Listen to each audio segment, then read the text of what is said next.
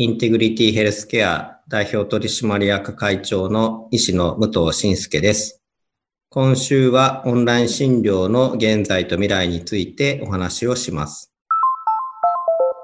未来授業。この番組は暮らしをもっと楽しく快適に川口義賢がお送りします。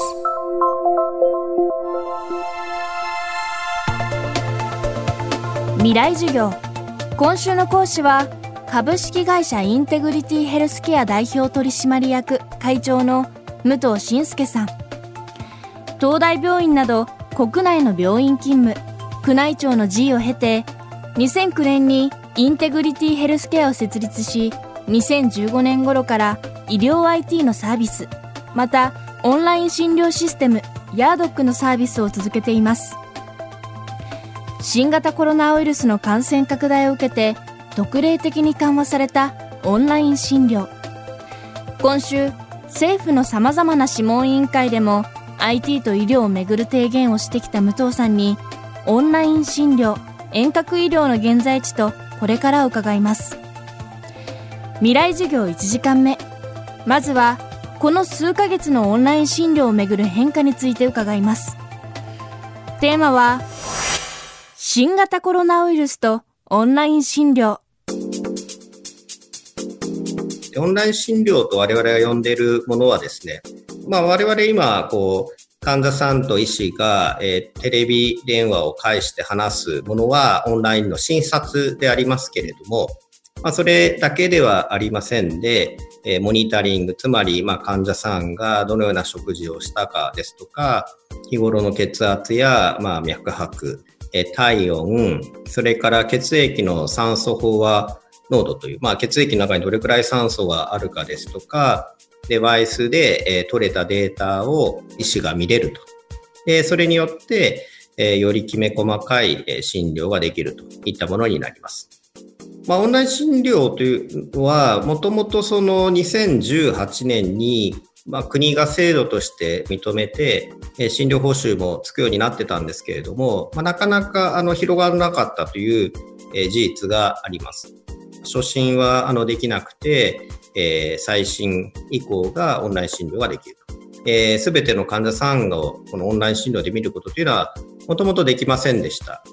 ただ、今回、そのコロナの問題が起きてですね、非常に大きく制度が期間限定的ではありますけれども、変わりました。で実際にオンライン診療を受けたいと思う方はですね、今、このコロナの時期は初診から、えー、オンライン診療が可能となりましたので、まあ、世の中にあります、例えばオンライン診療をやっているクリニックのえー、リストというものを厚労省が発表していますので、それを見るですとか、ただ、まあ、すべてのクリニックがそこに載せてるわけではありませんので、えー、まあ、クリニックのホームページを見るとですね、えー、やっていると書いてあるようなところも結構増えてきました。あの、我々医師が患者さんを対面で、えー、見る場合には、まず非常に重要なのは問診でありまして、例えばその痛みであった場合にはですね、そのいつから発生したのかとか、まあ、急なのかとか、徐々にあるのかとか、あの痛い時にはどんな他の症状があるのかとか、まあ、それが非常にまず重要になります。でその上で、あの、実際の体温ですとか、えー、もしくはその血圧ですとか、そういったあの、まあ、我々がバイタルと呼ぶような非常に重要な体のデータがありますので、まあ、それを取ります。で、もう一つ重要なのが、その例えば喉の奥の具合であるとか、もしくはその、まあ、首のところのリンパ腺が腫れてないかですとか、まあ、胸の音を聞いて、えー、まあ、ヒューヒュー言ってないかとか、まあ、肺炎のような音がしないのかとか、ま、そのようなものを、ま、全体を含めて、診察を行います。今私が申し上げた中で最初の2つですね、まあ、あの問診で話を聞くということとあとまあ熱などは、ま、こういったあの話の中で情報を共有できるんですが最後のところはなかなかわからない場合が多いと。でまあ一つにはその口を開けてですねライトペンライトを自分で照らしていただいてみるというのもないわけではありませんしあとはまあこうご自身でじゃあちょっと首をこうやって触ってくださいというふうにしてもらうとなんかこう触るものはありませんかともちろん医師と同じほどにはなかなかできませんけれども、まあ、ある程度は患者さんにやっても。で聴診器に関しては、今最近あの、リモートでも音をですね、飛ばすことができる聴診器というものができ始めていますので、理屈上は患者さんのがですね、胸に聴診器を当てると、その音が我々の方にまあ共有をされて、あ、こういう音をするから、まあ胸の音は綺麗だなとか、なんか音がちょっと問題だなということは理屈上はできます。ただ、まあ、あの、なかなか患者さんにじゃあそれをどうやって渡すのかという問題ありますが、まあ、最近はそのようなこともできるようにはなっています。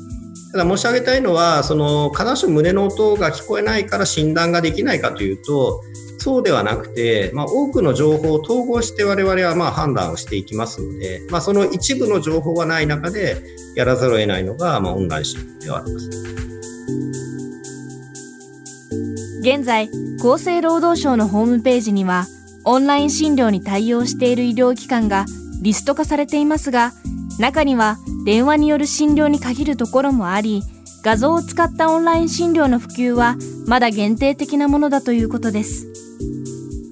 未来授業明日も武藤さんの講義をお送りします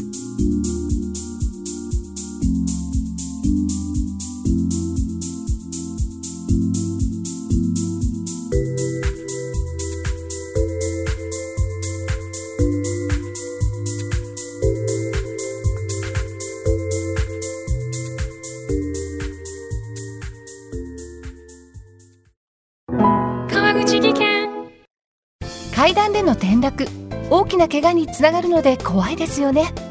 足元の見分けにくい階段でもコントラストでくっきり白いスベラーズが登場しました。皆様の暮らしをもっと楽しく快適に。川口技研のスベラーズです。未来授業。この番組は暮らしをもっと楽しく快適に川口技研がお送りしました。